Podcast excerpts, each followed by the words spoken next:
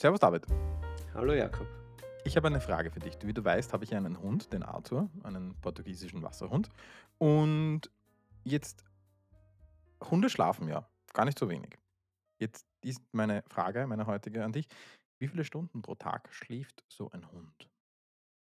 Okay, zuerst muss ich mal anmerken, dass ich recht neidisch bin, dass Hunde so viel schlafen können. Ähm, weil meine, ich habe ich ich hab zwei Kinder, also schlafe ich dementsprechend eher weniger. Ähm, ich würde mal sagen, ähm, ich nehme eine absurde Zahl, 15 Stunden. Das ist weit, weit gefehlt von absurd. Äh, ein erwachsener Hund schläft so irgendwo zwischen 12 und 14 Stunden. Allerdings sind nach Rasse, je nach Rasse, äh, bis zu 20 Stunden nicht ungewöhnlich. Jetzt sag einmal, du, du, du, du kaufst einen Hund, damit du mit dem interagierst und so weiter und dann pennt er die meiste Zeit. Das ist ja irgendwie langweilig, oder? Na ja, Moment, das ist jetzt also ich ich habe einen Hund, damit wir, wenn er munter ist, gemeinsam aktiv sind und damit wir rausgehen. Ähm, aber ich habe jetzt nicht einen Hund, damit der, während ich arbeite, neben mir sitzt und mich anjault oder bellt oder was von mir will die ganze Zeit. Also, für mich Also Das ist das ist kein schon so, gut, so, so ein Besitzverhältnis wie mit einer Katze, wo du nur der Katze zu Diensten bist. Ne?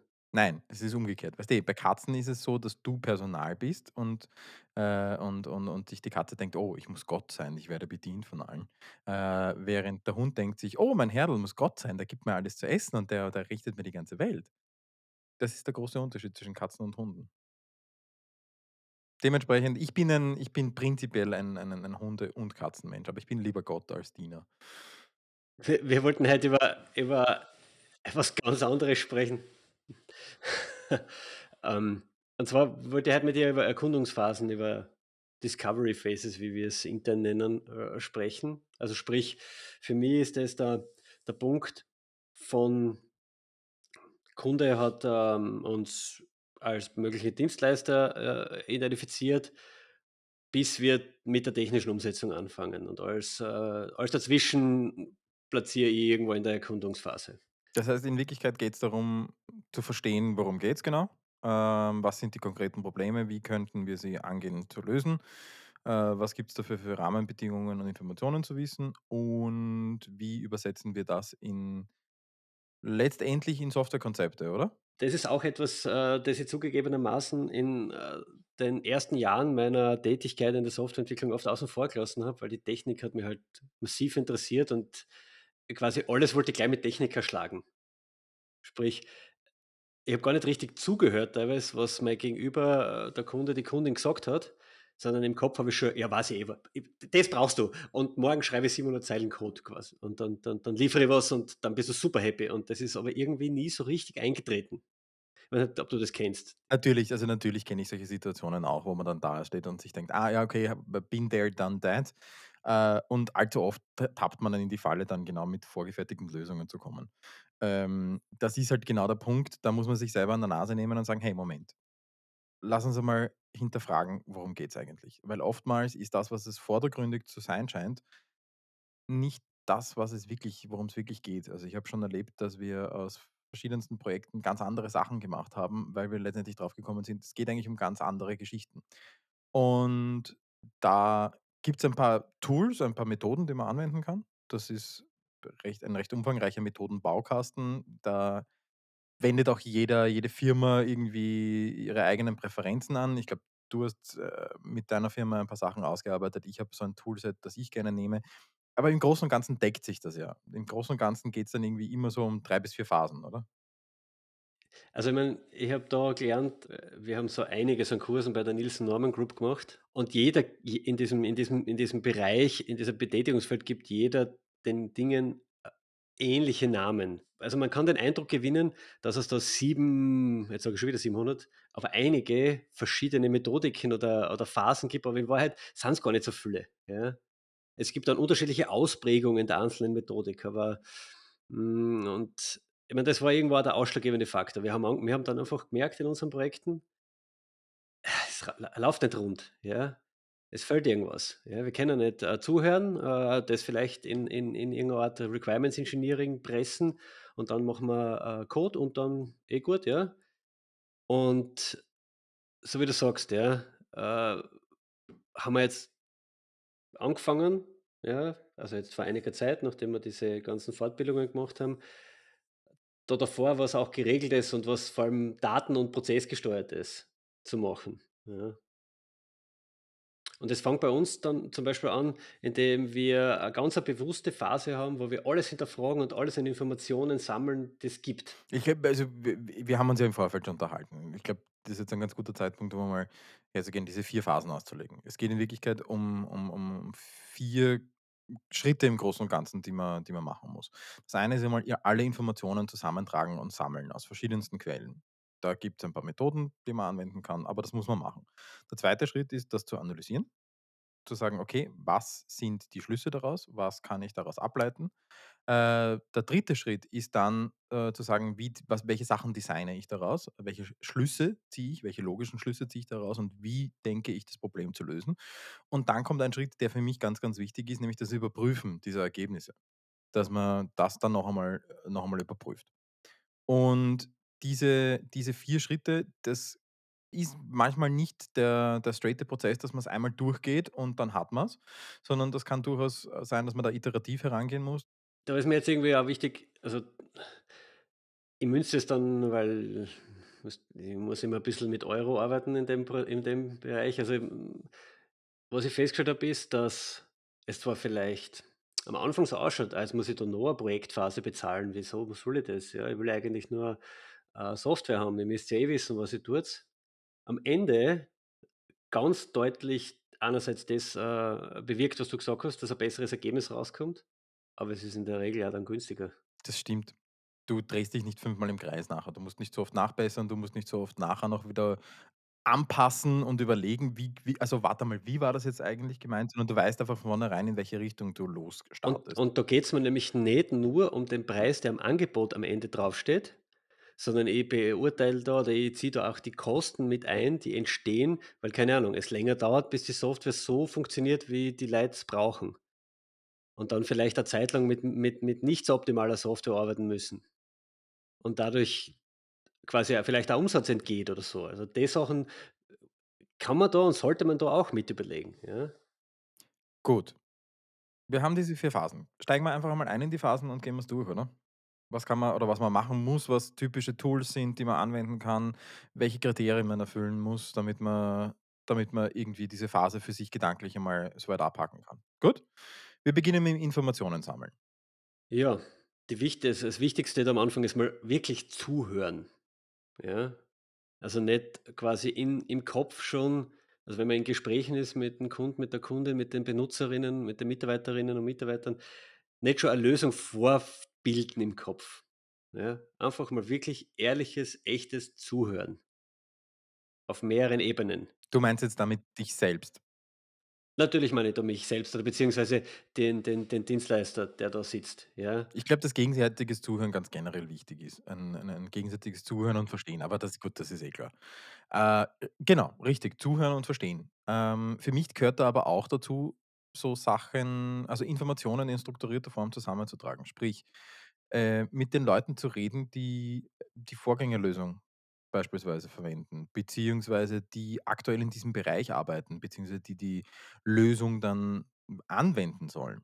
Da einfach Informationen zusammentragen. Zusammentragen, ähm, woher kommt dieses Problem eigentlich? Wieso wieso ist das ein wieso ist das ein Problem für uns? Also, wir haben zwar in der ersten Folge über Project Brief gesprochen, aber da geht's einfach um einen Überblick. Jetzt geht's um einen ich nenne das gerne Deep Dive. Also, wirklich ein tiefes Hineintauchen in das Thema und ein komplettes komplettes alle Informationen zusammentragen. Also, ich glaube, damit wir gute Lösungen machen können oder so ziemlich jede, äh, Softwarefirma gute Lösungen machen kann muss sie ein Experte im Thema werden. Ja, also, absolut. Ich meine, jetzt, weil du den den diese Projektbeschreibung angesprochen hast, jetzt sagt sie, dass das ein lebendes Dokument ist, weil in der Phase werden diese Informationen natürlich auch in diese Projektbeschreibung mit aufgenommen alles, ja? Das wächst und wächst und hat wird dann ein immer umfangreicheres Nachschlagewerk für jemanden Neuen zum Beispiel, der ins Projekt mit einsteigt, ja, um aufzuholen diese Informationen. Ähm, aber aber ja, also, die erste Aufgabe, die erste Herausforderung, die erste Hürde, die ich zu bewältigen habe, ist, ich muss verstehen, wie das Geschäft meines Kunden, meiner Kundin läuft, wie das funktioniert. Ich muss die Domäne beherrschen, ja? Wird da da da das sind so simple Sachen, wie dass man ein Glossar, ein gemeinsames entwickelt, damit die die damit man die Fachbegriffe aus der ähm, aus dem Alltagsgeschäft des Kunden, der Kundin, jetzt zum Beispiel 'ne Hausverwaltung oder so, kennt. Die benutzen ganz andere Worte, ja. Das ist so ein bisschen das aus dem Domain-Driven Design, diese Unified Language. Da also da wurde dieser dieser Begriff geprägt. Ähm, es geht darum, einfach eine gemeinsame Sprache zu finden und sicherzustellen auch, dass man bei unter unter bestimmten Begriffen und Fachbegriffen einfach dasselbe versteht. Richtig und das in beide Richtungen. Das macht's einfach ungemein leichter später im Projekt. Wie viel Missverständnisse ich da schon erlebt habe, weil 2 Menschen unterm gleichen Begriff was anderes, äh, verstehen und dann 'ne andere Erwartungshaltung entwickeln. Und das kann man in der Phase ausräumen einfach. Ei ein Beispiel dafür, dass das einfach enorm wichtig ist, ist, wenn du etwas versenden möchtest. Ähm, du hast ein Dokument und das soll versendet werden. Was bedeutet der Versand? Bedeutet das E-Mail-Versand? Bedeutet das, äh, dualer Versand? Bedeutet das Postversand? Bedeutet das Faxversand? Oder Rauchzeichen. Aber aber absolut, also das ist genau der Kern, ne? Äh, diese Dinge sollte man am Anfang machen. Man sollte nicht glauben ja, keine Ahnung, das das das habe ich das da kenne ich mich ja aus. Da habe ich da da habe ich vielleicht schon irgendwann mal ein Projekt gemacht und das weiß ich schon, ja. Zuhören, dokumentieren, dokumentieren, dokumentieren. Sind jetzt 4 Punkte. Zuhören, dreimal dokumentieren. Ich hätte noch so den Punkt Daten analysieren. Alles, was ich an bisherigen Daten gesammelt habe, sprich Anwendungsdaten, Datensätze, wie sie in äh, wie sie im Moment verarbeitet werden oder bearbeitet werden. Ähm, aber auch Nutzerfeedback. Was waren denn so die Probleme mit der vergangenen oder mit der bestehenden Lösung? Weil für jedes Problem gibt's irgendwo eine bestehende Lösung. Es wird selten etwas zum ersten Mal mit Software gelöst. Es wird nur einfach wesentlich effizienter und effektiver gelöst. Also, das ist einfach so ein so ein Punkt. Das ist einfach besser, du ma machst eine ordentliche Lösung dafür, als du schiebst 27 Excel-Files hin und her. Das ist so ein ganz, ganz wichtiger Punkt. Und ein wichtiger Punkt auch ist, was machen denn Leute, die ein ähnliches Problem hatten, ähm, oder haben? Wie lösen die das? Und ich meine damit noch gar nicht so 'ne so 'ne so 'ne Make-or-Buy-Entscheidung. Also, eine möchte ich Software fertige Lösungen kaufen oder entwickeln wir ein eigenes eine eigene Lösung, sondern damit meine ich viel eher noch so Sachen wie befreundete Unternehmen. Was nutzen die? Genau, also herauszufinden, was für Möglichkeiten gibt's da eigentlich in dem ganzen Umfeld. Was ich früher, also vor der ganzen Pandemie da gern gemacht habe, ist, dass ich tatsächlich, äh, einmal einen ganzen Tag beim Kunden verbracht habe und nur die Leute zugeschaut habe, wie sie arbeiten, ja? Wie sie wie sie gewisse Arbeitsschritte angehen, wie gewisse Dinge gehen und dann habe ich mich hingestellt und habe halt bisschen blöd gefragt, ja? Solange bis ich halt bis ich verstanden habe: „Okay, so wird gearbeitet.“ Und erst dann habe ich habe ich versucht, äh, mir zu überlegen, wie kann ich das vielleicht in Software übersetzen, ja? Das ist jetzt natürlich schwieriger. Also, teilweise arbeite ich damit, dass die Leute sich filmen im Homeoffice, ja? Äh, quasi bei gewissen Arbeitsschritten, also entweder 'n Screencast machen oder so, damit man damit man sieht, wie gewisse Dinge abgearbeitet werden. Interessant. Sind auch Informationspunkte einfach für mich. Absolut. Gut, so, Informationsphase sammeln, Informationen sammeln, abgeschlossen. Nächster Schritt. Diese Informationen analysieren. Heißt, wir gehen her und versuchen, das jetzt einerseits mal zu verdichten und die richtigen Schlüsse draus zu ziehen und einfach mal zu sagen, was sind die Kernaussagen daraus. Ähm, das heißt aber auch, dass wir Ableitungen treffen, dass wir Sachen, die wir nicht an also die die wir an Informationen nicht haben, eventuell auch um Annahmen ergänzen. Ähm, und das heißt auch, dass wir versuchen, mit logischen Schlüssen und Schlussfolgerungen jetzt einfach ein Gerüst zu schaffen, mit dem wir tatsächlich dann arbeiten können. Klingt jetzt sehr abstrakt. Was tun wir in so einem Fall? Beispielsweise, wir haben eine Nutzergruppe. Das sind jetzt irgendwie 5 Personen in dem Unternehmen, die eine gewisse Software später benutzen sollen. Äh, oder lass es 30 oder 50 sein. Äh, dann geht's darum, sich zu überlegen, was bringen denn diese Personen mit?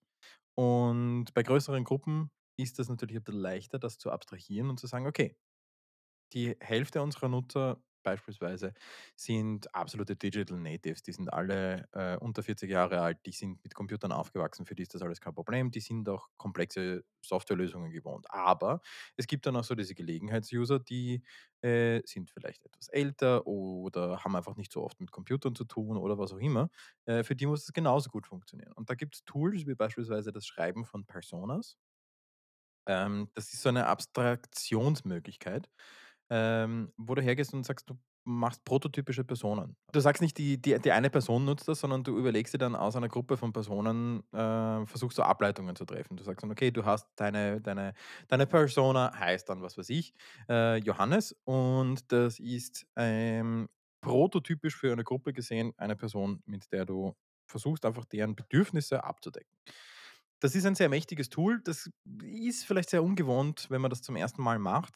Da kann man aber sehr gut durchgeleitet werden und das ist ein wirklich wertvolles Tool, äh, um auch zu verstehen und oder sagen wir so, um in die Schuhe anderer zu schlüpfen.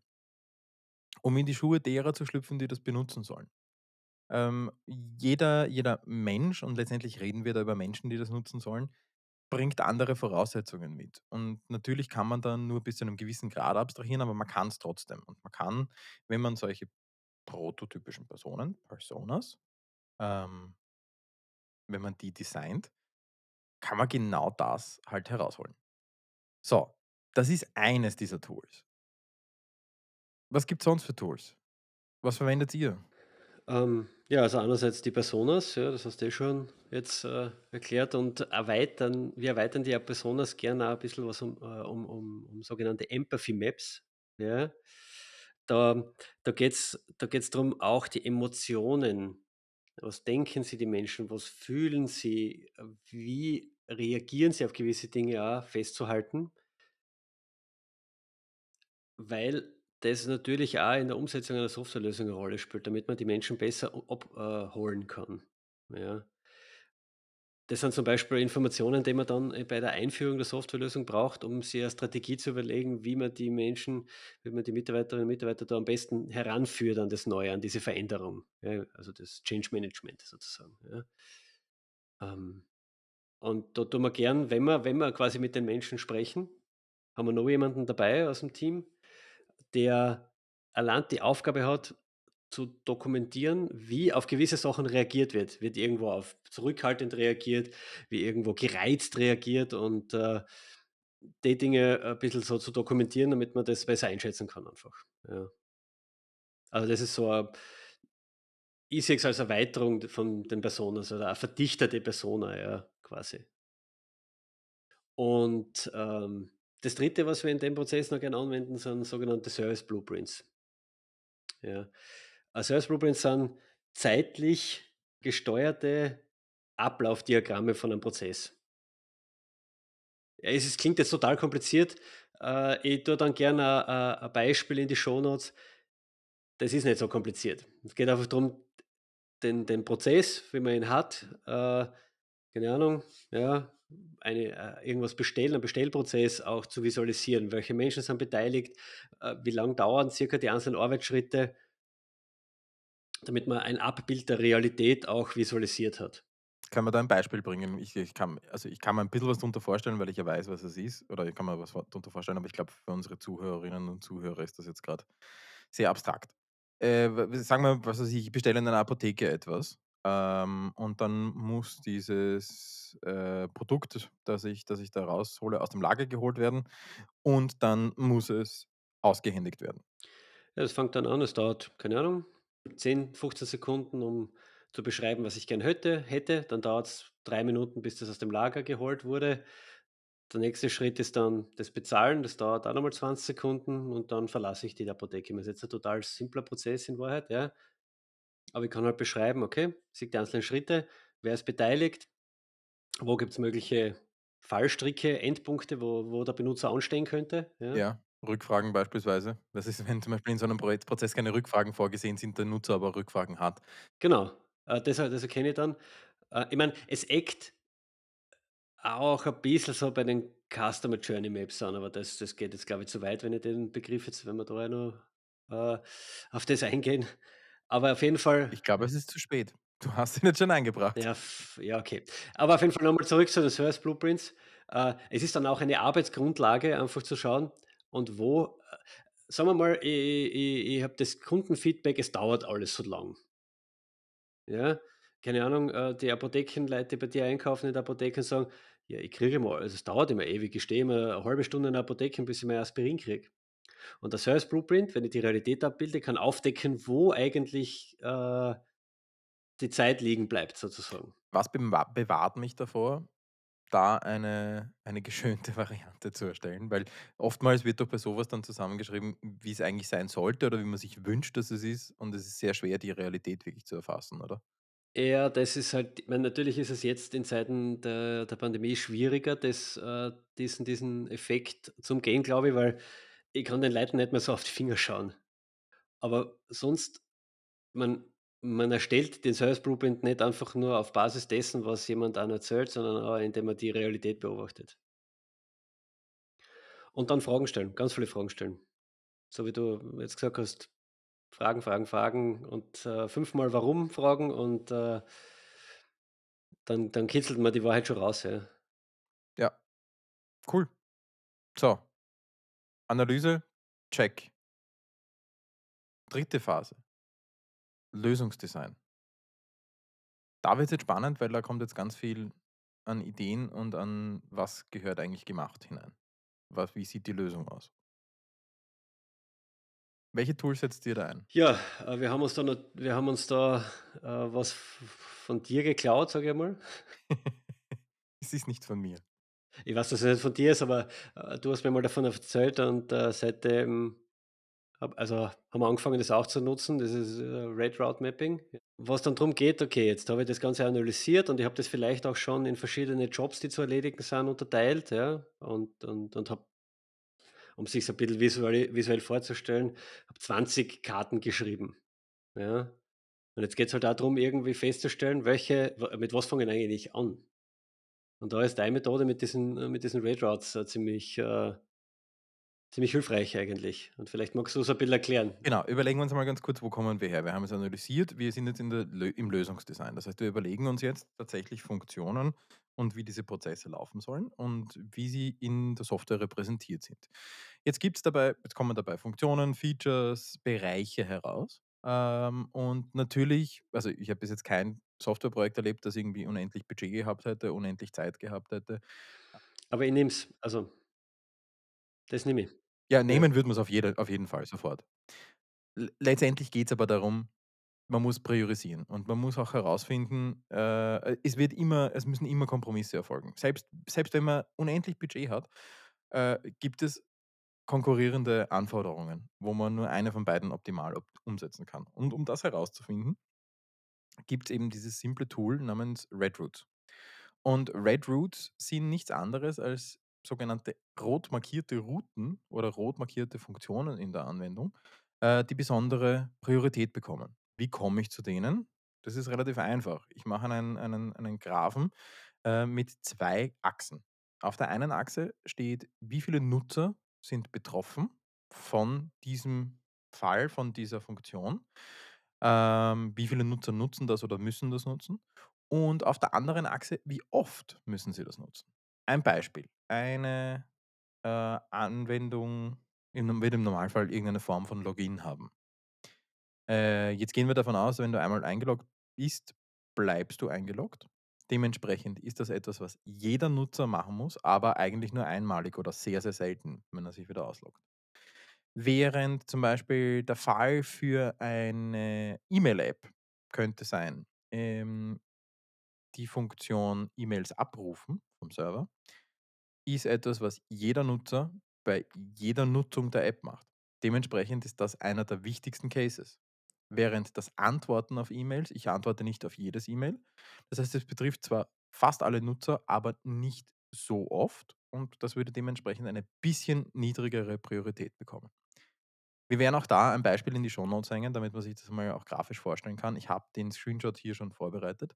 Das ist ein simples Tool und es ist wirklich sehr lohnenswert, diese ganzen Sachen dort auch einmal einzutragen, um klar zu haben, da in der Ecke gibt's keine Kompromisse, während in einem anderen Bereich muss man oder kann man vielleicht Kompromisse in Kauf nehmen. Ich finde das das Werkzeug so fantastisch, weil, äh, wir, wenn wir dann in die technische Umsetzung gehen, nach dem Prinzip arbeiten: „Get one thing done.“ Das heißt, äh, wir fangen an und machen ein Kernfeature von Anfang bis Ende fertig, dass es ausgeliefert werden kann.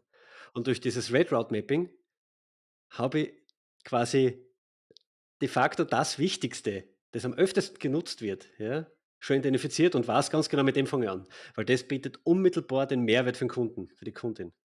Und deswegen spülen diese Dinge so fantastisch zusammen. Also das das das ist das hat sich so als so nützlich erwiesen. So cool, ja. Ähm, nichtsdestotrotz, es gibt aber trotzdem noch ein paar andere Sachen, die man sich überlegen muss. Nämlich man muss sich schon auch Gedanken machen darüber, wie sieht denn eine solche Anwendung tatsächlich aus. Da gibt es dann andere Tools, beispielsweise Wireframes. Ähm, das ist nichts anderes als äh, quasi eine Bleistiftskizze von einer solchen Anwendung, mal am Computer gemacht, mal per Hand gemacht. Ähm, und ihr nennt das Wireflows, ich nenne es bei mir meistens Userflows. Wie hängen diese einzelnen äh, Screens zusammen? Wie navigiert man da durch? Es gibt natürlich auch noch den Begriff der Taskflows, ja, und jedes ist so ein bisschen anders, aber meistens nur in der Visualisierung. Äh, die Idee ist da, dass ich, äh, erlebt habe, dass viele Menschen, und da zähle ich mich auch dazu, wenn ich was Fremdes anschaue, sie leichter tun, wenn man das einmal im Bild sieht, ja? Und da geht es darum, dass es eine schematische Darstellung des des Ablaufes dieses Prozesses in der digitalisierten Lösung dann darstellt, ja? Da geht es noch gar nicht darum, wo jetzt genau irgendwo Buttons sind und wo wo irgendwas eingeben wird, sondern dass man einfach sieht: „Okay, zuerst mache ich das, wenn ich das gemacht habe, dann komme ich zu dem, dann komme ich zu dem, dann komme ich zu dem und dann bin ich fertig.“ Das sind im Endeffekt Wireflows und es bietet auch die Möglichkeit, eben zu einem Punkt schon eingr einzugreifen, wo noch nicht quasi wie wie wie sage ich das jetzt, äh Schon wenn ich dann nachher in der technischen Umsetzung bin und diese diese Feedbackrunden in der technischen Umsetzung drehe, dann kostet es irrsinnig viel Geld. Ja, weil da bin ich schon im Engineering drin, da sind viele Menschen beteiligt. An der Stelle ist es noch leicht ja, an der Stelle ist einfach nur leicht zu sagen: „Na ja, nein, eigentlich macht es mehr Sinn, wenn ich zuerst zu dem Screen und dann zu dem Screen und dann zu dem Screen komme.“ Oder beziehungsweise kann man kann es einfach einmal ausprobieren, indem man diese diesen Flow einmal andersrum darstellt und das dann quasi simuliert einmal nachspielt. Es gibt dann auch sehr sehr einfach die Möglichkeit eigentlich so etwas man nennt das Click-Dummies zu machen. Sprich, diese Skizzen miteinander zu verlinken und auch wirklich klickbar zu machen und dann mit konkreten Anwendern und Anwenderinnen das durchzugehen, denen das in die Hand zu drücken und sagen: „Schau her mal, stell dir mal vor, das wäre schon die fertige Anwendung. Versuch mal, das und das zu erledigen. Wo findest du's? Wo schaust du nach?“ Und das ist wahnsinnig hilfreich. Ich habe hier noch so ein paar Punkte, die ich an der Stelle gerne mitnehme und an die ich mir an dieser Stelle auch gerne überlege. Das ist einerseits das Thema der Ansprache und der Begrifflichkeiten in der Anwendung. Wie werden Sachen benannt? Ein, ein schönes Beispiel. Äh, die Rechnungssoftware, die ich, einst- die ich, die ich nutze, ähm, hat eine Funktion neue Rechnung erstellen. Äh, wenn ich diese neue Rechnung erstelle, dann trage ich dort meine Posten ein und den Empfänger ein und so weiter. Und dann gibt es rechts oben einen fetten Button, der heißt Proceed. Wenn ich da draufklicke, passiert Folgendes. Es wird sofort das E-Mail mit der Rechnung versandt. Und das ist zum Beispiel ein Fall von einer nicht optimalen Benennung. Und deswegen ist es wichtig, sich über solche Begriffe und die Benennungen und von diesen Sachen wirklich frühzeitig auch Gedanken zu machen, weil sie ganz eng mit den Funktionalitäten zusammenhängen und weil sie ganz eng mit diesen Flows zusammenhängen. Äh, und das ist etwas, das macht man oftmals automatisch, aber dann halt aber nicht ins letzte Detail und dann kommen solche Sachen zustande. Und ich habe mich zum Beispiel dann total so: „Oh shit, jetzt habe ich die Rechnung gerade rausgeschickt und ich wollte sie eigentlich noch kontrollieren davor.“ Ähm, Gott sei Dank war das alles noch in der Testumgebung. Aber das ist halt zum Beispiel ein so ein schönes Beispiel dafür, äh, warum das so wichtig ist, sich darüber Gedanken zu machen. Ganz wichtig ist an der Stelle auch zum Beispiel, sich darüber Gedanken zu machen, was passiert, wenn ein Nutzer auf etwas draufklickt oder etwas bedient und es entsteht eine Wartezeit. Das gibt's, manchmal lässt sich das nicht vermeiden. Also, es gibt selbst in der performantesten Software gibt's Ladezeiten. Die sind oftmals nicht von der Software abhängig, sondern von Netzwerken und sonstigen Sachen.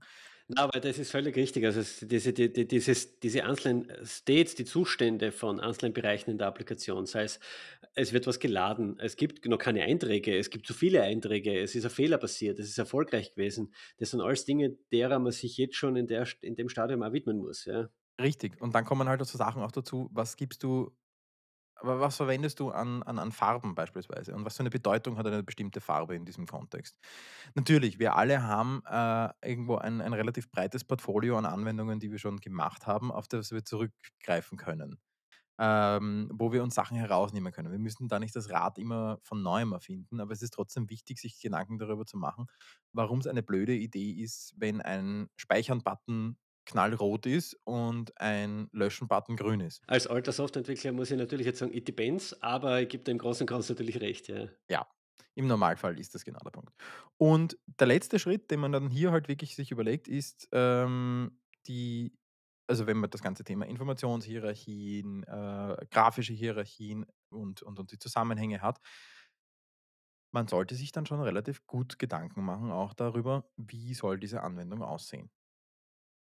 Und wenn man das alles hat, dann kommt der Schritt, den man gerne wahrscheinlich bereit ist auszulassen, äh, der aber einen großen Wert mit sich bringt, nämlich die vierte Phase und das ist das Feedback einholen. In einer Gruppe von Menschen ähm, gibt es immer irgendeinen Bias. Es ist nie jemand komplett neutral und es zahlt sich wirklich, wirklich aus, einen größeren Kreis beziehungsweise die Menschen, die das dann verwenden sollen, danach einzubinden. Und denen das nochmal vorzustellen, zu sagen, schaut her mal, bevor wir jetzt wirklich in die Entwicklung gehen, so und so hätten wir das gedacht, da kommt oft unerwartetes Feedback.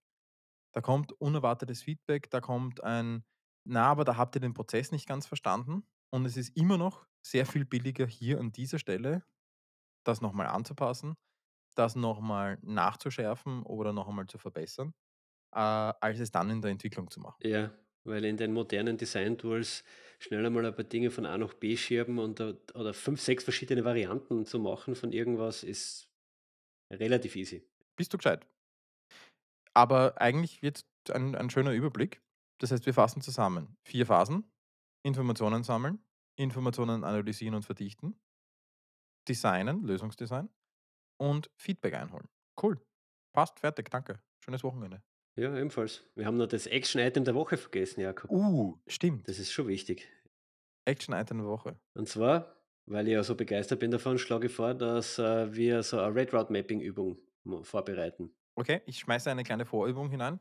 Ähm, sucht euch ein eine Software, die ihr täglich verwendet aus, ähm, und schreibt einmal die ganzen Features, die ihr da drinnen verwendet, die Cases auf. Am einfachsten ist es auf Post-its, ähm, oder p so wie Miro funktioniert ganz gut oder oder irgendwas Ähnliches. Software, die ihr täglich benutzt, einmal ein bisschen selber analysieren und einmal verstehen, aus welchen Komponenten besteht das, aus welchen Features, aus welchen Flows besteht das und das dann einteilen und sich mal überlegen, wer nutzt das und das dann eben darauf einteilen, auf wie viele unsere oder wie viele der Nutzer dieser Software nutzen, genau dieses Feature und wie oft. Ähm, wir werden auch noch einen Artikel verlinken. Da gibt es einen super Artikel zu den Red Roots, den man da auch, äh also dort habe ich es her, ähm, und da kann man dann definitiv weitermachen und weiter überlegen. Alright. Cool. Und wenn das erledigt ist, singt's ein Sea Shanty für uns und schickt's uns. Genau, Sea. Shanties und, äh, Red Roots gerne zum Feedback an podcast@digi-watt.com. Ja, mein Name ist Jakob Mahl. Mein Name ist David Wippel. Und einen schönen verbleibenden wann auch immer ihr das hört. Ja, schon am Freitag, ne? Ja, sicher. Na ja, sofort nach Erscheinen. Ja, Schönes Wochenende. ebenfalls.